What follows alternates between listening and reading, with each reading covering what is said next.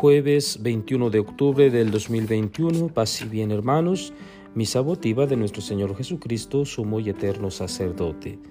Lectura del Santo Evangelio según San Lucas. En aquel tiempo Jesús dijo a sus discípulos, He venido a traer fuego a la tierra y cuánto desearía que ya estuviera ardiendo.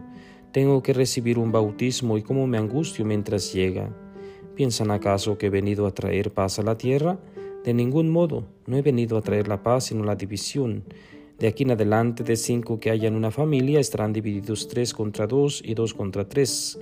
Estará dividido el padre contra el hijo, el hijo contra el padre, la madre contra la hija y la hija contra la madre, la suegra contra la nuera y la nuera contra la suegra. Palabra del Señor. Gloria a ti, Señor Jesús. Bien, queridos hermanos, ¿cómo hablar de división si hablamos de Jesús, que Él es la paz, nosotros creemos en Jesús, que Él es la paz. ¿Y por qué nos habla de la división? Dice, no he venido a traer la paz, sino la división. O sea, se está haciendo parte de la división. ¿Cómo entendemos esto? Porque recordemos la palabra división viene de diablo, ¿sí? El que divide. Entonces, es el diablo. Jesús no puede estar hablando así. Una confusión eh, causan estas palabras de Jesús. Pero ¿a qué se refieren? He venido a traer fuego a la tierra, dice. Eh, él es el fuego, ¿sí? Él es el fuego mismo. Y cuánto desearía que ya estuviera ardiendo. Es decir, que su palabra, su mensaje, desea que llegue a todos los corazones y que los corazones ardan en esa palabra divina que Jesús está transmitiendo, está dando a los demás. A eso se refiere. Tengo que recibir un bautismo y cómo me angustio mientras llega. Habla de la muerte, de la muerte que está eh, por padecer. Y cómo me angustio mientras llega no quiere decir que eh, posiblemente no quería morir o, que no era su destino morir o qué sé yo, tantas cosas podemos eh, decir sobre eso, sino más bien que esa muerte, ese bautismo ¿sí? definitivo que iba a recibir, el mundo todavía no lo entendía. El mundo, eh, su sociedad, el pueblo de Israel no entendía, no asumía eh, su bautismo. Y la angustia pues se refiere más bien al deseo del cumplimiento. Es decir, que Jesús anhelaba, deseaba que se cumpliera todo eso. ¿Por qué? Porque en ello está nuestra salvación, en ello está nuestra vida. Entonces Jesús nos dio vida en la cruz con su muerte. Y enseguida el texto, como ya dije al inicio, eh, hace una pregunta. ¿Piensan acaso que he venido a traer la paz? Dice, a la tierra.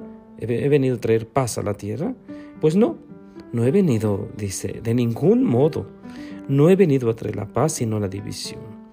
Eso quiere decir que el mensaje de Jesús causa división en el sentido que algunos la entienden, algunos asumen la persona de Jesús, su mensaje, su doctrina, y algunos otros no.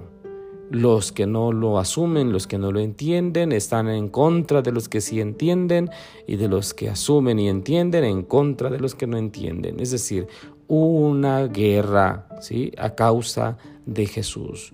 Así exactamente estaba sucediendo en el pueblo de Israel los discípulos, los amigos de Jesús, los admiradores, digamos así, pues estaban convencidos de quién era Jesús, pero los jefes del templo y demás eh, no entendían la persona de Jesús. De hecho, hasta nuestros días eh, sigue sin entenderse eh, a Jesús como el Mesías. Entonces, en este sentido va esto de la división. No es que Jesús sea la división, y, que provenga del diablo, como ya dijimos, porque división eh, la causa el diablo, la provoca el diablo. Entonces, eh, no es en este sentido, es en el sentido en que algunos por creer se ganan eh, violencia, se ganan enemigos y entonces vienen los problemas, ¿verdad? No hay paz, sino división.